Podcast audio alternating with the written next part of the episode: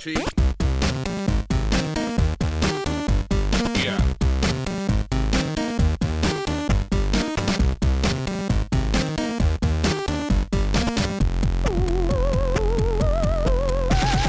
Et bonsoir à tous, my name is Corentin Walou. As you can tell, I'm French, and that totally makes sense since I'm the co-host of the French gaming podcast ZQSD.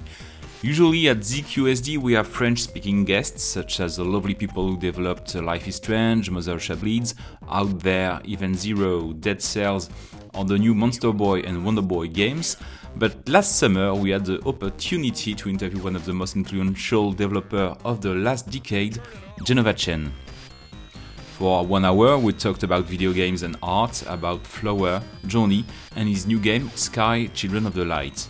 Our French audience loved it. We had a lot of positive feedbacks, people telling us that it was a very inspiring interview. So, for the first time, we decided to broadcast one of our podcasts in English for an English speaking audience. We hope you'll enjoy it. Here we go.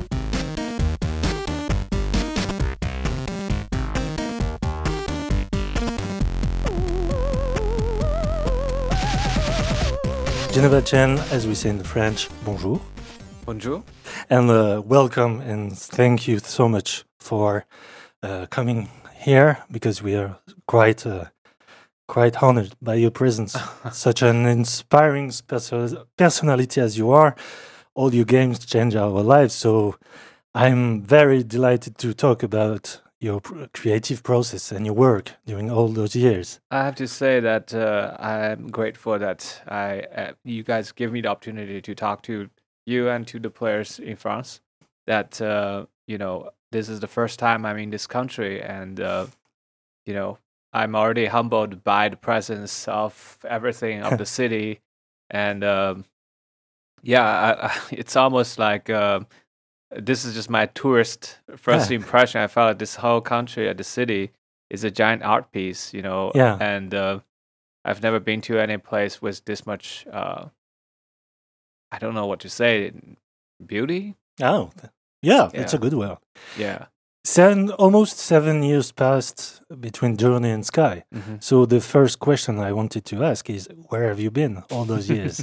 I've been working on this one game for seven years. Oh, really? Yeah. It's uh, it's kind of a, a marathon and also quite a test of my personal um, ego and uh, my personal faith. Um, and uh, yeah, it's a long story. Uh, I don't know where to start, but uh, Wherever I you want. yeah, I've spent seven years making this game. Yeah.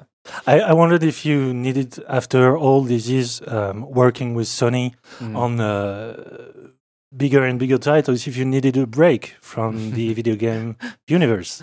Um, honestly, this is this is so fun. Um, and making games to me is very relaxing. you know, so even if I would have a break, I, I'd probably be thinking about what what what kind of games can I make next, right? So, uh, I, I don't really see um, developing game as much of a stress, and the stress from the work mostly coming from working with people. You know, like dreaming up a concept for a world and and building it and testing it and improving it is just so much fun. And the challenge comes from mostly, okay, can your publisher give you money? Hmm. uh, can uh, your team member uh, stay uh, optimistic where the game is going? Right? Can the um, you know the investor believing that there's uh, value for supporting a company that you know has not shipped the game for seven years, right? So these are most difficult part of life is people for me.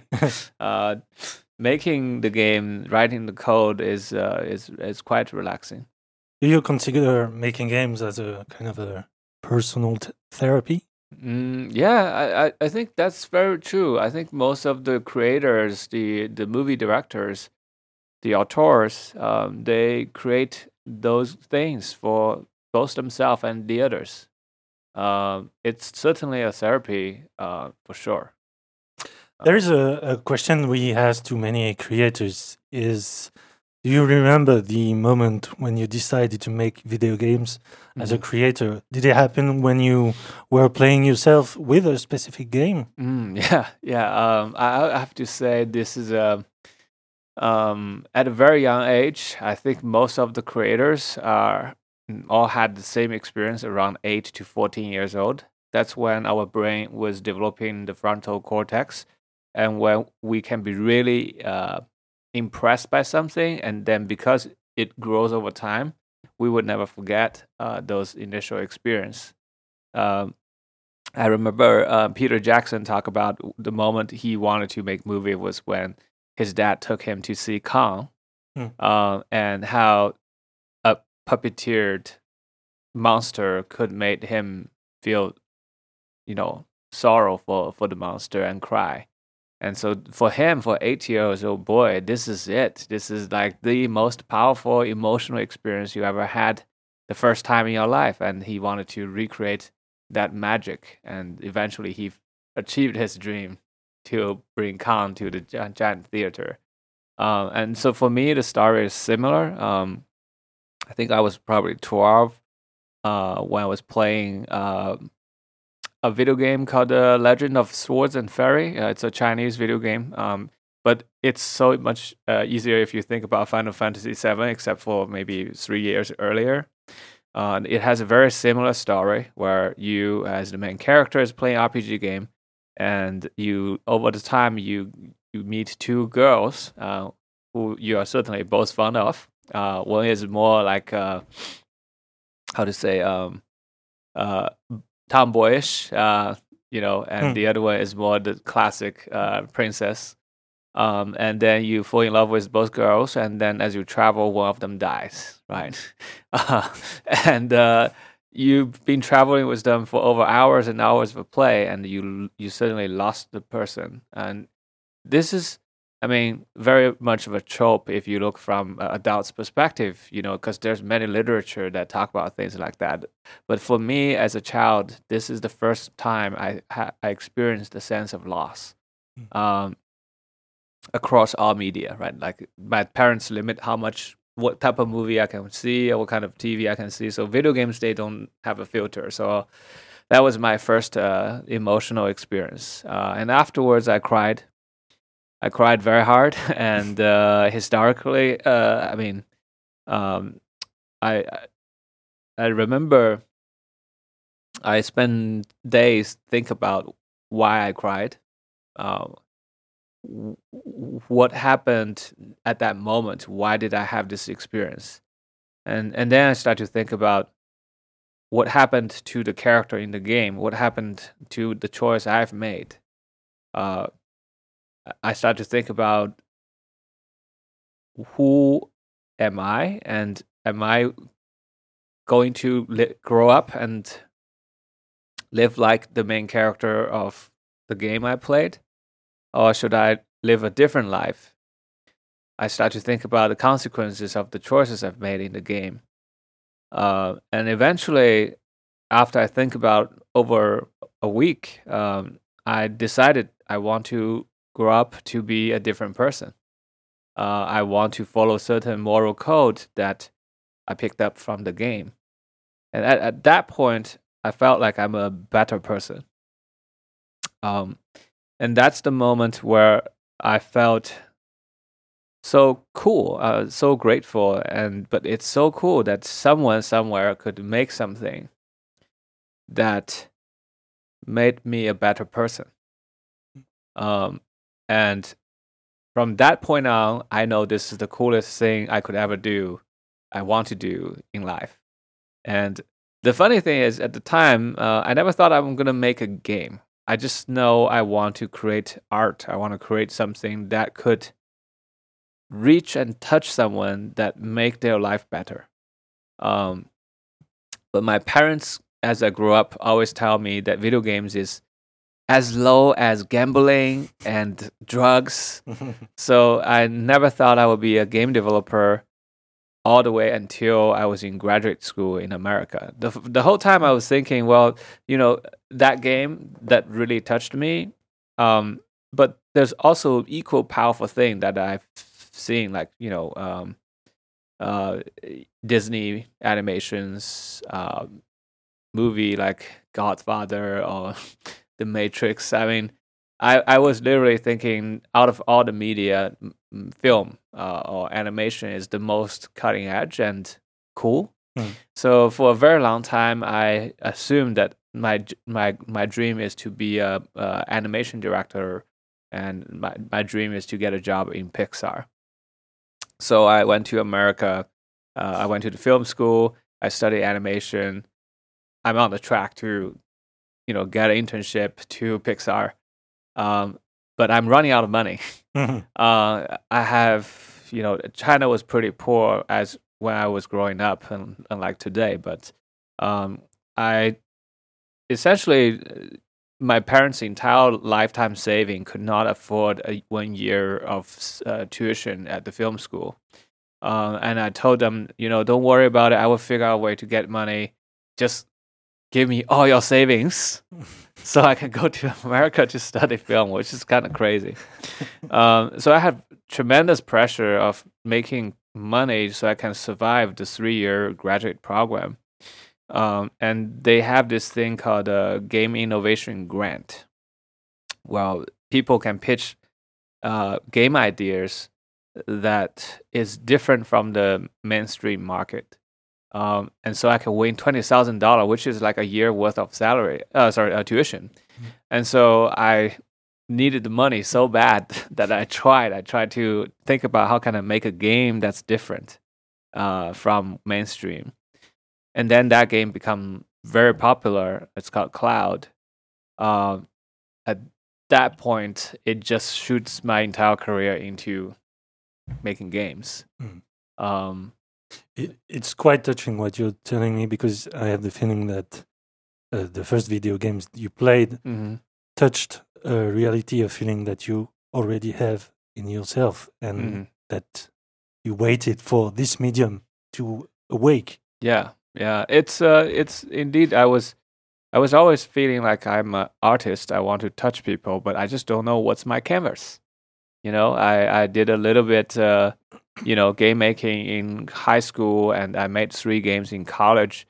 But I always thought, oh, this is kind of fun because I like to play games. But I never thought that's a that's a career. Hmm. Uh, until um, 2004, uh, when our school wanted to promote uh, their gaming program, so they took all the students to GDC, and uh, this is the first time I attend, you know, a gaming conference. Before, I always go to SIGGRAPH because that's where all CGI animation is going. So I went to the GDC and attended the award ceremony, and I saw these people, mostly indies, went up stage and accepting the award, and I see how happy they are, how how much they, they how passionate everybody is. Um, and that's the moment it, it hits me. It's like games is not drugs. it's not gambling. I it should it should not bring shame to my family. Um, I see these people are so proud. They're thanking their family to support them. Um, and that's the moment I felt like game can be a career. Uh, it was quite you know the last minute when I actually decided to become a game developer. Mm. Mm. You spent, as you said, uh, your lifetime between China and United States. Do you think this uh, bicultural uh, nature of yours uh, influence or structure your creative process nowadays? Hmm. Um. It. So, okay. It's a it's a double edged sword. uh. So when I f- first went to the film school, I was seriously thinking about trying to become the next uh, Ang Lee. You know, Crouching Tiger, Hidden Dragon. And I, the, in the first semester, I have to take this uh, screenwriting class where you know you have supposed to write dialogues of people talking, and uh, I really, really sucked at it. Uh, and the teacher just like, this does not sound like anybody who would be speaking in America. Why don't you just give up and write in Chinese? You know, at least we can believe those characters. And um, I just kept not wanting to write Chinese because I'm I'm like I spent all this effort to leave my country. I wanna I wanna write something for the world, you know. And uh, and I, I was trying to write uh, sci-fi because I started to realize, you know, I didn't grow up in the Western culture. I have no idea what cowboys or football. This is not soccer, football, American football. Uh, what are those people into, and what it, what is funny? You know, I I have to learn all these things. Um, and I realized even in the film directing class, I have trouble directing the actors because uh, all sound designers. I was literally telling the sound designer, I need um, a sound of the summer, right? Mm. And you know, uh, I grew up watching Japanese anime, so there's summertime. There's all these uh, uh what what what you call it, the, the insect. Um, they make this loud sound, right? Crickets? Uh, not No? not crickets. It's um, cicadas. Yeah, cicadas. Okay. Yeah, you guys have never seen it, no. right? So so it's it's it's in Asia, it's in every country. They are really really loud, right? So people associate the hottest summer with the loudest cicadas. And I was telling the sound designer to give me that sound because that's how I connect with hot summer. It it was it was taking me like three tries to explain to them and they still could not get it. So they gave me the cricket sounds which does not feel anything. So i realized there's so much uh, culture differences in, in, terms of reality and cinema that i have trouble um, I, there's no way i'm going to be able to really become a movie director because so much thing is based on reality.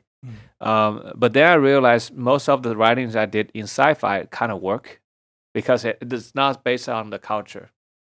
Um, so so what I learned as a bicultural person is that just just give up, just give up. Don't try to be a movie director. Work on something that is completely abstract and universal. Then you have a chance. Uh, uh, one of my biggest heroes is uh, Hayao Miyazaki, right? And uh, his anime, even though very Japan, it was universally liked, you know, in Europe, in America, in China. We all adored the creations of Studio Ghibli. And so I was trying to study why his work is liked across the globe. And uh, I realized that his theme, uh, which is flight, is a universal theme. Um, his subject is usually the conflict of war and peace, industrialization uh, and nature. And uh, those are the things that it's not bound by the geographies. And I start to realize that the reason he could work out is because he's talking about something that's much fundamental to the humanity uh, than a local culture uh, in a way, the more specific you are tied to a culture, the more likely you will be a fad. You know, and the more fundamental human you create something, the more likely you will be timeless. And so from that point on, I, I felt, why should I even bother um, focusing on words and cultures? I should focus on what is fundamentally human. Um, and and and because of Miyazaki's work, I I had I had kind of blind faith that you know if if you're working towards the truth, people will understand. Uh, yeah. Is it why you often choose to um, create silent characters because it's the most universal language? Yeah, uh, I, it's growing up. I mean, I I I realized that I'm always suck at literatures. you know, even in my own language, my Chinese is like always the worst in the class. uh, and I one big inspiration I had was uh, my composer uh, Vincent Diamante, who who did Flower and Sky, and he used to say this thing. He felt like sometimes he thinks the language is so low resolution. Uh, he could not find the right words to communicate to his girlfriend when he when they had a fight. So he had to write a music to catch how he feel when that happened.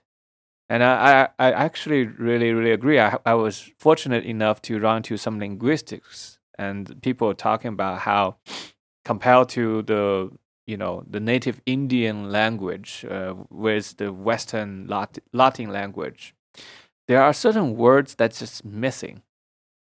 Um, how um, in the Western language, uh, material uh, is a word, uh, resources is a word. When when they come to um, Native America, they could not translate that because the the Native American only have words like brothers, you know, because that's what food to them is. You know, the cow, the buffaloes are their brothers, and when they kill them, they they will say sorry, right? And but I need your flesh for, you know, my family. Um, but when the American come, well, these are just meat. so, um, and how how that really changes, and how you know, there's another linguistic guy from Hawaii, you know, and he's talking about how it, it is such an island culture. They internally they say what whatever you throw out will come back because you know the waves will push anything back. Um, and so they they have a very different view about you know what trash is, right? Mhm. Um, and anyway, so in even in China, we have a word uh, called xiao, which means you have to have blind faith obedience towards your senior.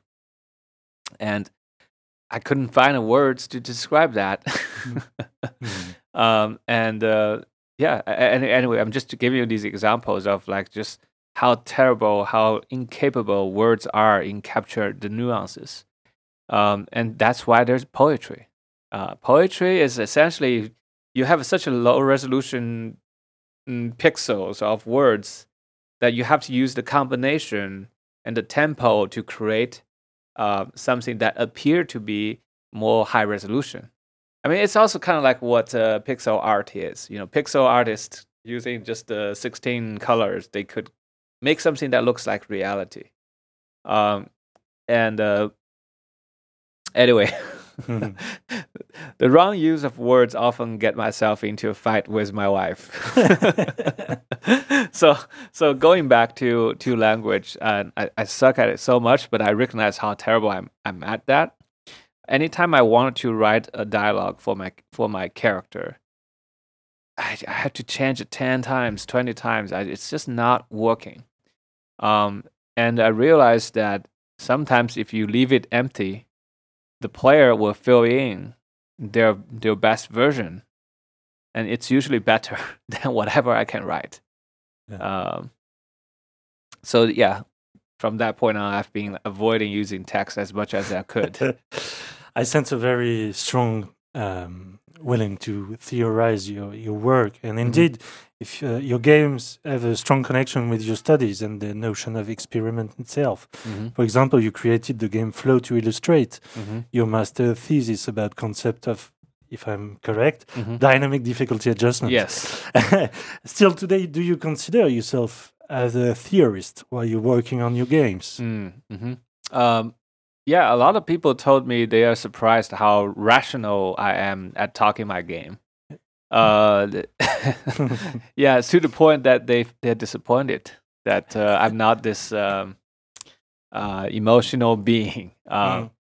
But I, I I would say that there's um, you know I I do have a lot of feelings when I create works, but when I talk to people, I find sharing my feelings don't necessarily get anywhere. yeah. uh, and sharing my feelings with my team, they just see me as an emotional person. That does not help them to find the solutions of how to make the game better. And to in, almost like in order to communicate better with my team, I have to become a teacher. I have to like teach them how to capture something. Um, so I, I start to like I start to like condense as someone was saying teaching is the best way of learning if i really feel i understand something i have to be able to teach it to my team. Why we should do it this way. Um, and uh, turns out that uh, i'm actually uh, quite good at it. So uh, i grew up learning coding. So i'm both an artist and also engineer. Uh, so sometimes i like to apply both to to make things work um, even Journey, even though my inspiration is very emotional driven, the execution is very very uh, like a machine. Yeah. Um, yeah. Yeah, would you say that every game for you, every starting point, point, sorry, of making games should be a concept for you to analyze? You have to research hmm something every time.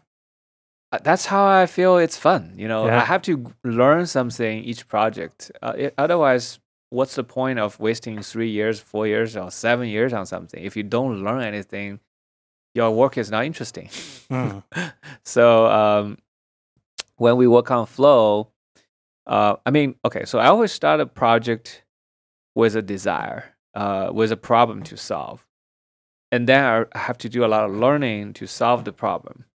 But once it's solved, uh, you learned a tool, you learned a, a technique, and you kind of want to keep using it in the future games. So that's how I stack my games. So when we work on flow, my desire is to find a way to allow gamers and non-gamers to enjoy the game at their own pace. Because most of hardcore game is too hard for casual players, but casual games are too boring to the hardcore. And uh, we learned that from making Cloud. Uh, Cloud is my like first game that really had a hit. It attracted a lot of people who never played games, um, and half of them are really really happy with the game, and half of them was like, "How do I play this? You know, I, I don't know.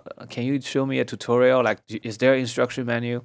Said, Don't you play World of Warcraft? It's the same control scheme, right? But then they never played it, uh, and and I feel sorry for them because they. Um, we made this game called Cloud, where you can fly into the sky and using the clouds to shape into, uh, uh, you know, animals and create weather systems and clean the city using the rain.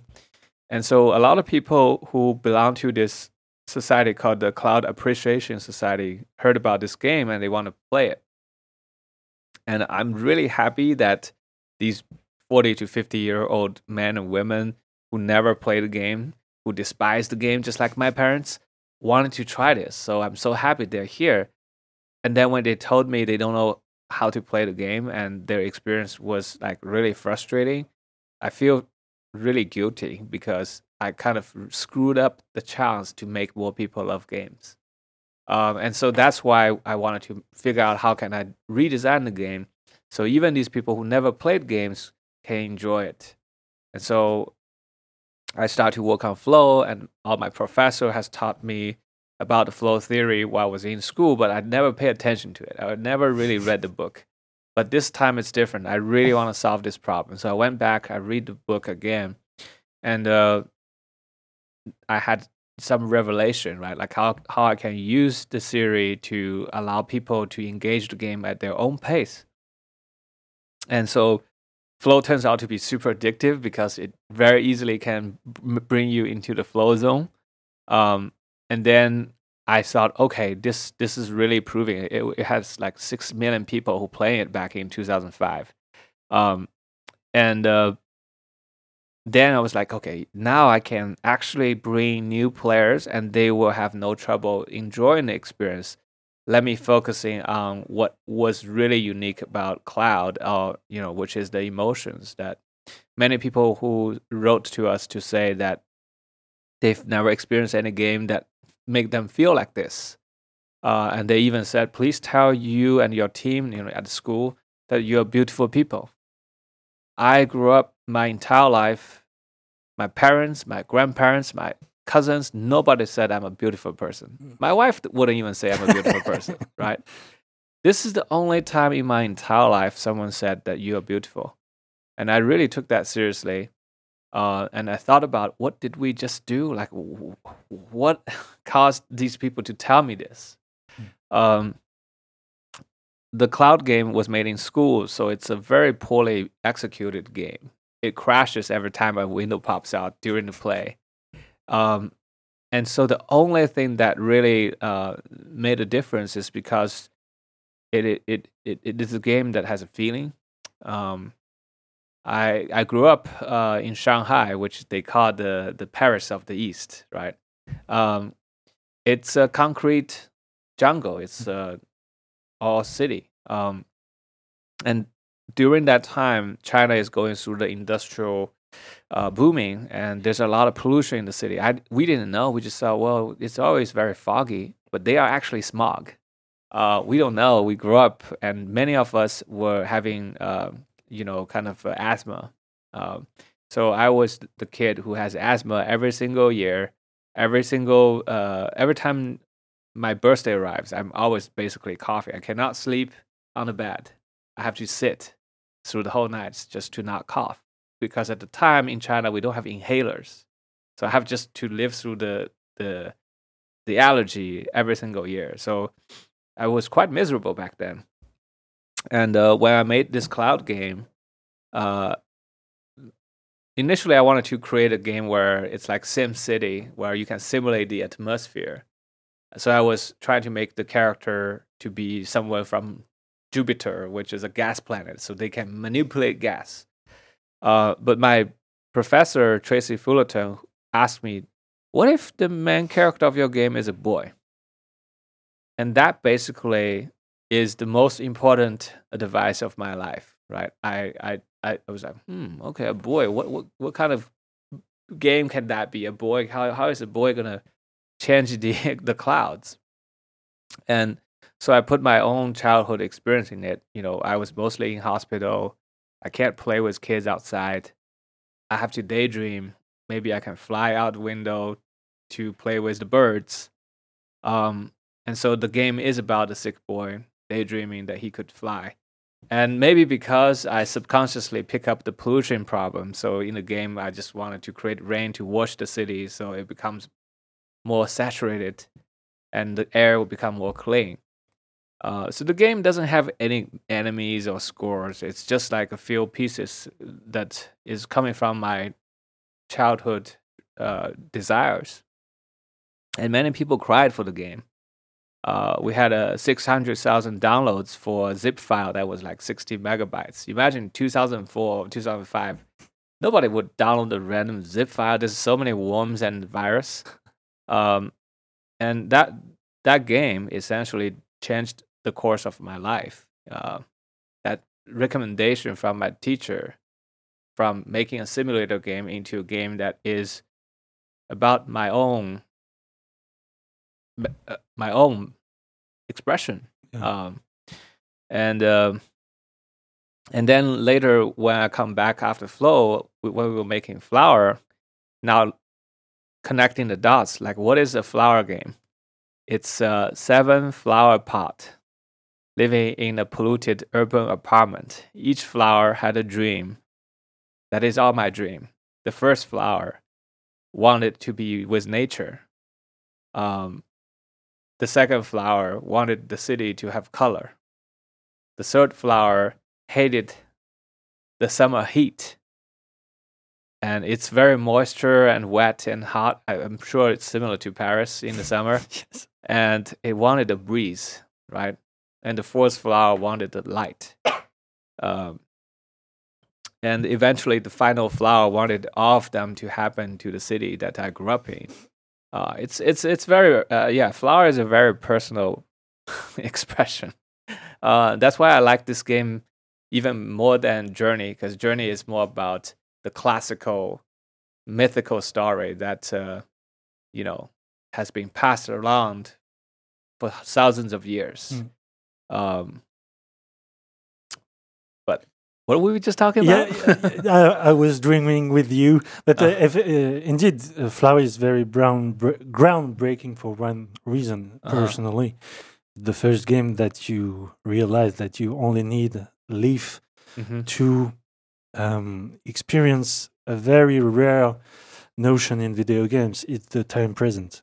Mm-hmm. Uh, many philosophers have described the time present as the notion of happiness you know when you mm. don't have to re- rely on the past you don't have to expect the future you're just mm-hmm. experiencing the the true happiness in front of you and mm-hmm. flower is like that you mm-hmm. don't have a specific goal you just want to be yeah. in the wind yeah the development of that game is also kind of crazy uh, we spent two years making the game we spent one year and a half just screwing around and failing. we don't know what the game is, and we tried 13 different gameplay prototypes. Uh, most of them are trying to make a game where you know because initially we spent maybe first month to create the field. Uh, uh, the the inspiration is this. I, you know, Shanghai was mostly just cities. There's not much nature, and uh, as a city boy, I always thought that's the center of the universe. Everybody wants to get into Shanghai, just like New Yorkers who think very highly about them and the city. So I never really left Shanghai because it was like, who cares? You know, mm-hmm. this is the center of the country. Um, so the first time I'm really surrounded by nature is when I'm in the United States. When I was driving from Los Angeles to San Francisco. Hmm. In the middle of that place, there's a valley uh, where people growing a lot of agriculture. So you, you can see this kind of a, a grass field extended all the way to the horizon. That that's just grass. Um, I had to stop the car because it's like seeing an ocean of nature, and uh, I was so impressed that I felt like this reminds me of the Windows 95 wallpaper, right? And I was just like, this is just surreal. Um, only till this year, I just find out that field is where the photo was taken. Um, really? Yeah, that was actually where the Windows 95 wallpaper was made. It was literally the same view I saw.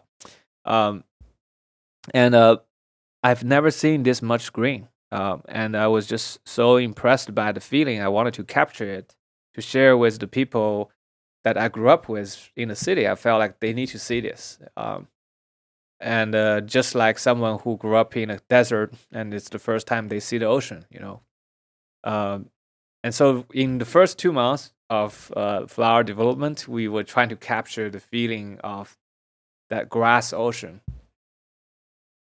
And very quickly we have it. And the Sony people came and they tried the game. They were like, well, this is all fun and impressive, but what is the game? You know, you need to have some challenge, right? So then we start to add things like, oh, if you if you launch into the air and you, if you don't control yourself and you land it in a pond, you die right? You're supposed to be a seed and you have to carry it out.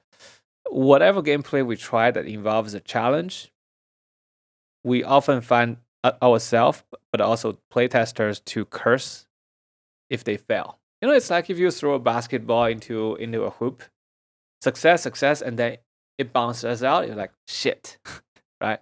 And when when we create flower, we wanted the people to feel that presence of nature is supposed to be a harmonious and peaceful feeling. And so every single gameplay we tried just keep keep making people curse. We tried like a, a timed challenge, like Katamari Damacy. You have to grow your petals into this size within this time frame. And when people fail, they curse. Uh, so it was it was very difficult. Like we try like a, a puzzle game where you have to find three flowers in the red color and five in blue to cause a puzzle to kind of unlock. Uh, but when you're actually playing the game like that, you're like, wait, wait, how many flower do I have? That uh, oh, I missed maybe two blue ones. Oh, okay. You can't actually enjoy the emotion because you're so busy using your rational side of your brain. It just doesn't feel right. Um, and then eventually, on the 13th prototype, it's more kind of like a synesthesia game where you know what you touch and the music is all working. There's really not much goals besides just touching all the dots. Then the emotion was working right. Um, I I would say we almost have no real uh, ways of like recreating that. We were just lucky we landed on that, and then we catch that lightning, and then we spend the next six months making it into a game. Um, yeah. Speaking of this uh, connection with nature, there is a, a common theme in your game is the relationship between the avatar and the matter itself, mm. the elements, feeling the wind in flower, feeling the sand in journey. In sky, it's many things like like the the, the candle light, or more specifically the clouds. which Mm. are absolutely astonishing. Uh, is it conscious from you to give the player the, the the notion of feeling the matter itself? Mm, I, so this is there's the emotional side of this, and then there's the rational side of this. Which one do you want to hear first? As you wish. What interests you the most? so uh, at film school, what we learned uh, how to make a successful movie is you have to have a very good story, and then you have to tell it really, really well, and that's how you make a, sus- a successful movie. Mhm. Um, but then you th- there's a third element which we don't really talk about, um, which is you have to have a spectacle. So I'll give you an example. So imagine Jaws without the mechanical shark, or Jurassic Park without the dinosaurs, just like lions and tigers. Would that be a hit? I mean, the story is still good. You know, you have these characters who have their things, and at the end of the movie, they change into a different characters. But would anybody go rushing li- in lines to go to see the movies? Probably not, right? The spectacles is what really brought a lot of audience to waiting in lines. And the fact then the story is well told, then they will tell their friends, you got to see this movie, right? Um, and so spectacle has been a thing that uh, we focus on for commercial games. If you make Flower or Flow or you know any games, what is the thing that people really have never seen before? They want to they want to try. Um, and so when we work on console game, we are competing with AAA huge teams using Unreal with loads of artists. How can we create a visual that stand out? Um, and so when I made Flow with two people, everybody was making Flash games, uh, but we were like, "Hey, th- here's Flash 2.0. Uh, they supported Glow, um, but Glow is so expensive that if you use that effect, you can't really do anything else. So we made a game that is using drawing lines, which is costing nothing, plus glow. So this is like the first time you see a Flash game that things are glowing, and you're playing at very f- high fidelity and frame rate. And I think that really kind of was a reason why Flow was so popular. Six million people was playing that game while I was still in school. Is it because it has the visual spectacle that nobody have seen? Mm. And so when we work on Flower, our game engine is nothing. It's like we just barely are building an engine for the PlayStation like four months before they launch. Like we have no feature, and so so Flow was pretty much just like models moving, and that's the whole engine. So when we were making Flower, we don't even have animation. We can't play animation of a 3D model. That's like how poorly prepared our engine was. And so we were talking about, we we're debating, like how are we, you know, what are the features we need to support? We can spend the next six months building our own animation features just to catch up.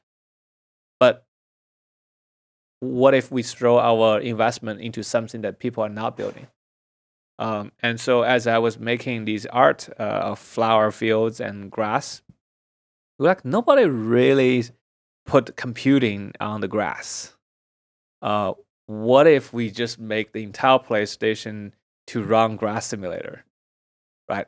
Because Unreal would never do that, you know. And so, so then we were like, okay, let's double hand down into this visual features. We're gonna, we can't compete on everything, but we're gonna do the best grass of all histories, right? I think till to this day, nobody's like gonna put audio computing on grass.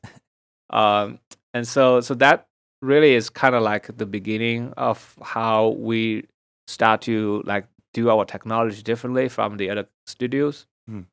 When we made Journey, I really wanted to do cloth simulation better than other other games, um, so that the entire game, so everything is made of cloth, right? Uh, and then later we realized how much sand we are doing. We're like, well, we got to make the sand look better than any other games. Um, and so th- those are where we spent three years polishing the sand feature, right? So that nobody has done anything like that. Mm. Um, and for for sky, uh, the cloud was is our choice. And um, th- just to let you know, um, we've worked on that cloud feature in the first three years, and then after that, the man who's in charge of the cloud has left, and we never touched it until today. And guess what? Four years later, that cloud still looks good because Yeah. nobody's spending time doing that. Um, and so that's kind of like from a rational reason why we always pick an element and we really put in the time that nobody would have thought about. Um, so to create the spectacle. Uh, but at the emotional side, wh- what we create, um, I think uh, a lot of that is me and the art director Matt Nava. Uh, Matt Nava uh, left uh, TGC after Journey, and if you see his next game, Abzu, Yeah. uh, is also very uh, elemental. Actually, uh, when he was in TGC, we already talked about, oh, next game should be in the water or in the forest. Okay. So you can see Pathless is coming. Sure.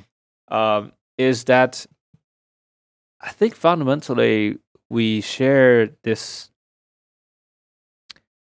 desire of connecting with nature. Yeah. Uh, we are now dominating Earth. we are we're terminating all other life types. All- the other race of animals are replaced by human being now, and we are quite lonely as a, as a species.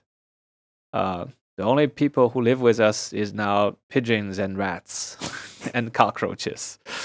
Um, I think we, I mean, this is again, I'm I'm analytical, so uh, I'm trying to explain to you why I feel this way. Uh, we were tribal animals that live in a world of awe and danger and unknown. Back then, if you, oh, sorry, I'm sidetracking. So a lot of us are afraid of public speeches. Have you noticed that? If you want to go up to talk to a lot of people, it's your heart pumps and you, it you almost sense a danger. Hmm. I heard this from uh, uh, a psychologist. He said this is our basic survival instinct. I was like, why is uh, talking to people a survival, right? I mean, people will say, like, if you scratch the, the chalkboard, you hear this sound and you're just like, ah, you know, you want to run away. Because back then, there's a creature that makes that sound, right? Anybody who doesn't run away is dead. Um, but why are we afraid of public speaking? They said, because back then we are humble tribes. If your village don't like you, you will be dead. Because you need a whole village to support, to provide food, to you know protect you, so you will uh, you will live, right? If we are just five people, we are living in the wild. You know, everyone has to count on each other to do their job to stay alive, and the potential of being disliked by the entire tribe is so scary. It's death. That's why you're afraid of talking to about a- lot of people because you're afraid that you could be dis- disconnected. Hmm. Um, and a lot of people today are very, very lonely, particularly people who live in the big city or people who work in the big corporations, because you felt that without you, everyone around you will just live normally. And a lot of people kill themselves in the modern society. They are not afraid of, they are not lack of food or water or, or you know, entertainment. They kill themselves because they felt nobody around them needs them. And that is a feeling I feel a lot of a lot of people start to feel more and more is because you are no longer in a tribe. You're no longer needed by anyone. And, and that makes you feel lonely. And most when we are in tribe, you're irreplaceable to the tribe. You're the guy who fetches water for the tribe every day. Everybody is depending on you, right? And you're depending on others. But when you are just a suit at a desk in a company, you're replaceable. Um, and um, you know, uh, this is stretching out a bit far because this is also my inspiration for Journey. Yeah. Um, but fundamentally, I think we miss uh, as a race. We're missing our connection. We're missing the feeling of awe um, and the dependency with each other um, because we're so far from nature now. Um, Is it why you wanted to make Sky as a game that will reconnect people through their phones? Because you, you're right. I was in the subway this morning. mhm, Everyone has a mobile phone. mhm, Everyone is connected to the world, mhm, but everyone is isolated in in its own environment. Nobody look at each other. mhm. Did you want to use mobile phone to recreate this notion of uh, altruism and uh, connection between people? Uh, I gave a talk uh, recently just uh, at Lille. Uh, yeah, I you were in Lille yesterday. Yeah. Yeah, and uh, I showed a picture. Um, this is a drawing I made in 2006, uh, before I even started thatgamecompany. Uh, this is the picture what started the Journey project. Uh, I I just couldn't make this game back then, so it slept for three years. I'm just translating in French. Donc il me montre. euh, Hey, son écran It's Corentin again. So, at this point of the des- des interview, gens, euh, Jenova is showing to quelques Jan temps, an euh, artwork on his computer where you can see hooded characters who are facing a wall of smoke. Okay, Please. so so this is an image that I felt because I was very very lonely while I was in college, a graduate school. Uh, I had to work on five different part-time jobs while making cloud and trying to earn money to to pay the tuitions. So as an absolutely poor guy who doesn't speak good English in America, I couldn't get anybody to date me. I'm a very lonely person and I'm really busy. And so for a very long time, I wanted, I hoped that maybe the land of video games can connect me to someone. Uh, so I was playing World of Warcraft. Um, but the problem is, uh, in those games, it's mostly about looting. Mm. um, and so whenever the, the raid starts, that's when the conversation stops. And when the raids end, everybody's gone. Uh, so I didn't find a real friend in uh, World of Warcraft. And, and also because once they know I don't speak good English I'm Ventrilo, uh, I'm actually a guy, even though I'm using a female orc, uh, they don't find talking to me as interesting anymore. And so I was dreaming about a place, a game, a virtual space where I could actually not feel alone.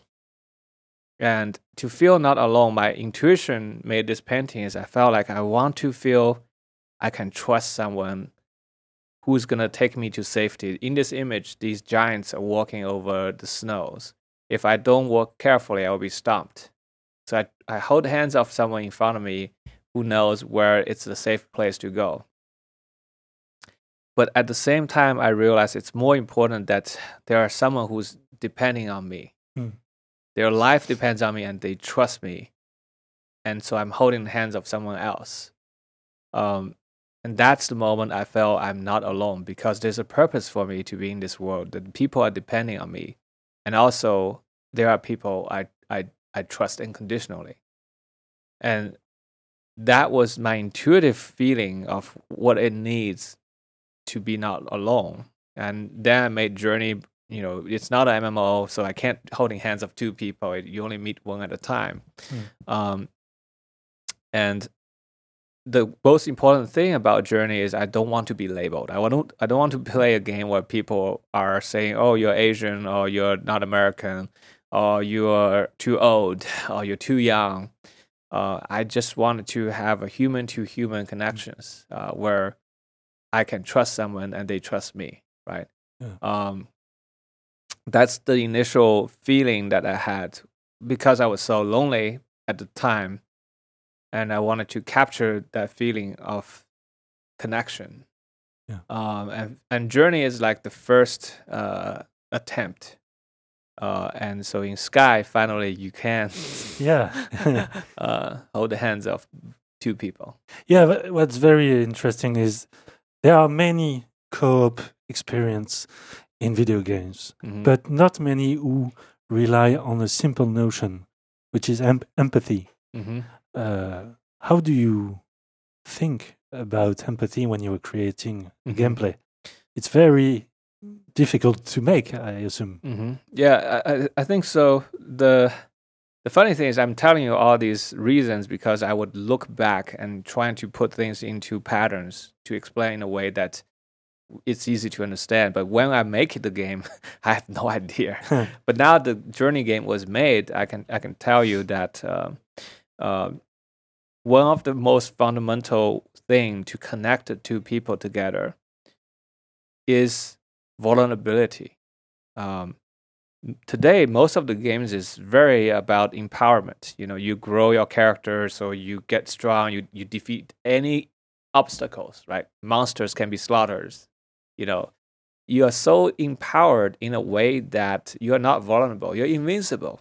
Right? If just think about all the multiplayer games, you know, Call of Duty, uh, Left 4 Dead, you're invincible. Really, you have guns. You kill hundreds of zombies when you're so powerful, your focus it's like giving someone a gun. You know, you put three people in a room and you give one of them a gun. I'm pretty sure the gun will be used at some point because you have power, and people would just be curious to try out the power, right? And they wouldn't be thinking about, you know, if you put Batman and Superman in a room, you'll be thinking um, them going to be duking out to see who's better. You're not going to think that they are going to now become best friends, right? So when do we actually turn down our intentions of using our power, but instead want to connect with someone? Uh, if you go to Times Square and you try to stop somebody and talk to them, they'll be like, "You must be crazy, right? Oh, are you gonna rob me, right?" You- but if you go to the wilds, you're hiking in a very dangerous place that nobody around, and there's a sign that says there's bear here or wolf here and you run to another person, you'll be like, oh my God, there's another person. Hey, be careful. I think I saw the wolf right, right down there. Right? Why are you suddenly friendly? Because you felt you're vulnerable. Hmm. And because you felt you're small. The nature is unknown and you can't overpower anything.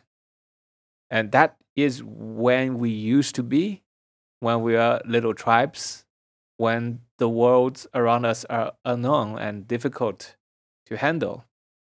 And we have to explain these things that we don't understand using religions. You know, the early religions of gods are animals because we don't understand them. They're powerful. They can kill you. They can, you know, you can't do anything about them. Um, modern day now, they're just food. They are just stock and livestocks right? And those are the emotions we're missing in this current society. Uh, the the feeling of small and how the world around us is filled with unknown and you know.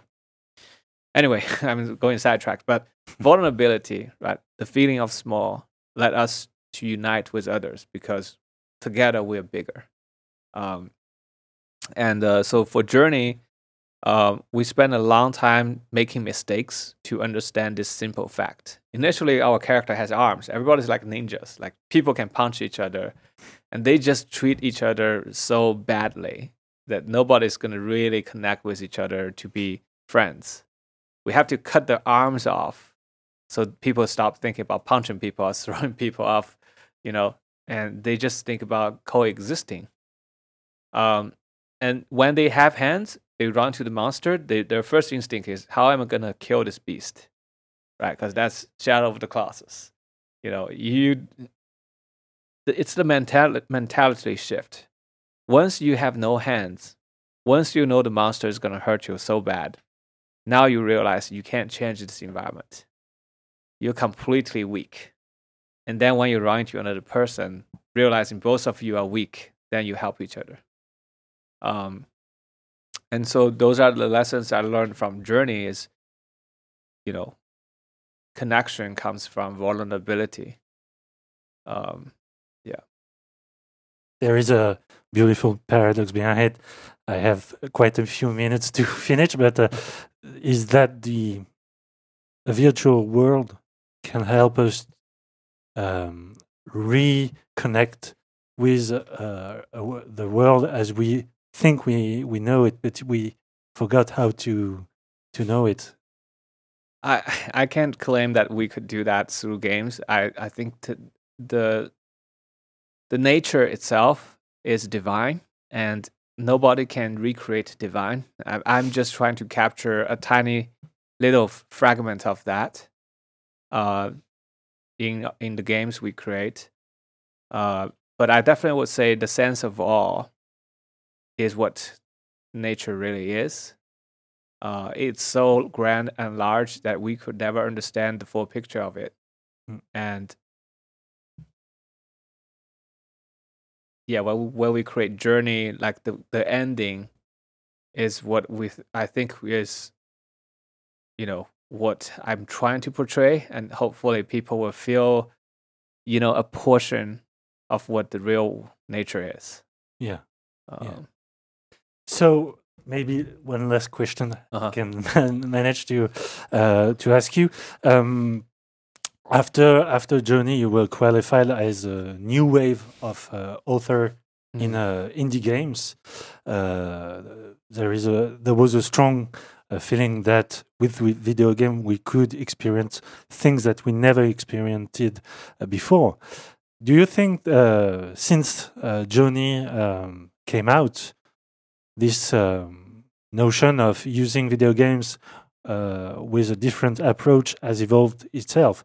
Did you have time to play other indie games? Do Mhm. you feel confident for the medium itself? Yeah. Uh, so my my entire career was started because of the fans told us we're beautiful people. They also said, uh, please make sure these games can become commercial, so more people would know that games aren't just about the killing and fighting, right? And games can be about other feelings. Um, and over the time, I learned one thing, which is the only time when the media will be fully recognized by the public is the time people stop asking, Are you a gamer or not? People don't ask you if you're a music listener or not. People don't ask you if you're a movie watcher or not. People only say, Hey, honey, what kind of mood are you in? Let's uh, listen to uh, music. You know, what kind of mood are you in? Let's uh, watch a film. What kind of um you know appetite are you in? Let's uh, eat a dish, right? But for games, it's like, well, you either play games because you like these feelings or you don't. And so the only way for our medium to be fully legit and accepted by the society is when video game as an interactive medium covers all the emotions. Um, you know, I would uh, show you another chart. Sure. Uh, Alors là, il nous montre un- Now Jenova is showing Yann a chart, a kind of mind map, uh, with the name of different genres like uh, action, horror, fantasy. Mhm. If you look at the genres of music, novel, and movie, they're very similar. Uh, they divide their market into different feelings. Uh, for example, at the very top right is romantic genre. You Mm. have romantic novels, you have romantic music, and you have romantic movies, right? Look at how far it is uh, from the blue curve. That's what men like. Hmm. So this is the least enjoyable genre to men. Uh, look at where uh, a genre that's very close to the young man at 15 years old, horror. Young kids love to be scared. Uh, even though they're scared of it, they love it. Hmm. Um, and if you really think about what are the kids playing today, uh, Slender Man, Friday Freddy are so popular on iOS stores I don't find this this game attractive to me at all, but the kids loved it because it's scary, and they love to watch people who get scared. Hmm. Uh, that's why PewDiePie was so popular because he liked to play scary games and get scared, and the kids enjoy watching that. So, emotions. There's a wide range of emotion that's already established by other medium, but for video games, those are the f- emotions that we captured really, really well in the past 30 years on console. uh, all the things that men like are already red ocean, very saturated market. You know, thriller. Uh, we have you know Silent Hill. You know we have uh, Resident Evil. We have a lot of big franchise of thriller, sci-fi. You know we have uh, Mass Effect. We have Star Wars. But outside that region, all the other emotions are very rarely done as a video game. Just romance, for example, or romantic comedy. Have you ever played a game that's both romantic and funny? Very few. Right? Uh, or family, you know, which is a genre that deals with the uh, dynamics of a you know husband, wife, children's. You know, Little Miss Sunshine's. You know, Emily in a way is a family genre. The only video game I've played that is um, uh, family is Sims. Hmm. And Sims is one of the top selling PC game of all time because it monopolized the entire uh, uh, family genre. And over 93% of uh, people who play Sims are women. And when's the last time you played a console game with a lot of women? It's, had- it's has been a long time, yeah. I say. remembered Guitar Hero. Yeah. And that's musical, which is at the bottom right. These are the emotions that actually attract women. Um, but if you look at the bottom, which is the genre that attracts to adults, right? Uh, 30, uh, 15 years ago, when I first came to America, people were saying, hey, the average age of players are now 35 years old. In 15 years, everybody will be playing video games. And 15 years has passed. What is the average age of gamers? It's not 50 years old, Hmm. right? Because those genres that would actually appeal to older men don't exist. And so, what I want to do, or what I think, you know, indie's job is to push the boundaries of the emotions that's capable, uh, that the game is capable, and to expand the market of games so that just there's emotional content for everybody. What I'm really happy to see is recently there's a there's a emergence of comedy games. You know, Human Fall Flat, Goat Simulator. Now there's the Untitled Goose Games. These are all funny games. And before this, the only thing that's funny you can think about is like Monkey Island. You have funny dialogues, but that's it. Hmm. The, it's the dialogue that's funny. That's literature. That's not gameplay. Gameplay being funny is only recent. And so there will be a comedy there, right? But what about the rest of it? I think there's so much we have to do before we can really say that uh, game is truly the next art form. Um, and Journey actually on this chart is called indie art house. Mhm. You know that that strong, bitter, but you know, intense emotion is usually coming from indie art house movies, right? And uh, so we are still missing a lot of things uh, on this chart, and that's what I'm working on. So the struggle continues every day. Yeah, so I co-founded Annapurna Interactive, uh, where we invest in games that is trying to fill in these holes. One of the game I really liked is the Vanishing of Edith Finch. Yeah. It's a black comedy. Okay, comedy is already rare in the game industry, and most of the comedy I just mentioned, they are like uh, they are slapstick comedy. They are like Tom and Jerry. Yeah. But a black comedy, that's very new. Um, what we do from TGC is we also want to expand from indies to other categories so that we could attract more people uh, to love games. Um, Yeah, and we sh- wish you the best luck for that. So I'm sorry that the time is running fa- fast and you have a plane to catch. you were very kind to stay more than uh, one hour, and we are very humbled by your coming. Uh, Thank you so much, Jenova Chen, for your inspiring talk about your games and uh, indie game in general. I hope you find it you found it interesting as well. uh, well, thank you for having me being here. Um, I really um, see France as a country where people value art above others, you know, and I hope that um, our conversation could allow more people uh, to discover our games and Yeah. uh, to see the possibility of game. Yeah. Yeah. Let's remind them that uh, Sky have come out on mobile phone. Uh, it was in August, right? Yeah, it's uh, released at the end of July. July. Uh, we have uh, Android coming soon. Um, and uh, Sky is uh, going to be a cross-platform game, so there will be PC and console. Cool. Um, but if you are interested in what we're doing, you can try it out on a mobile phone first. Yeah. It yeah, was very enjoyable. Thank you so Yeah. much. thank you.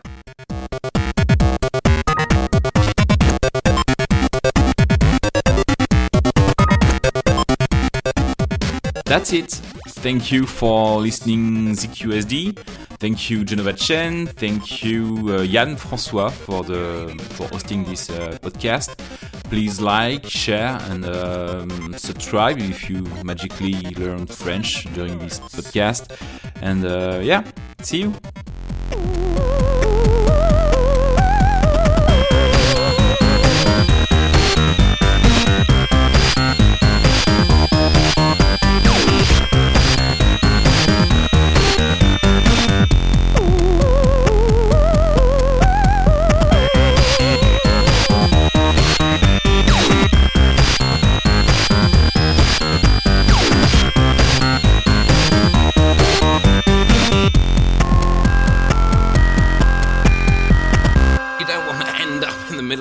Invalid memory. Yeah.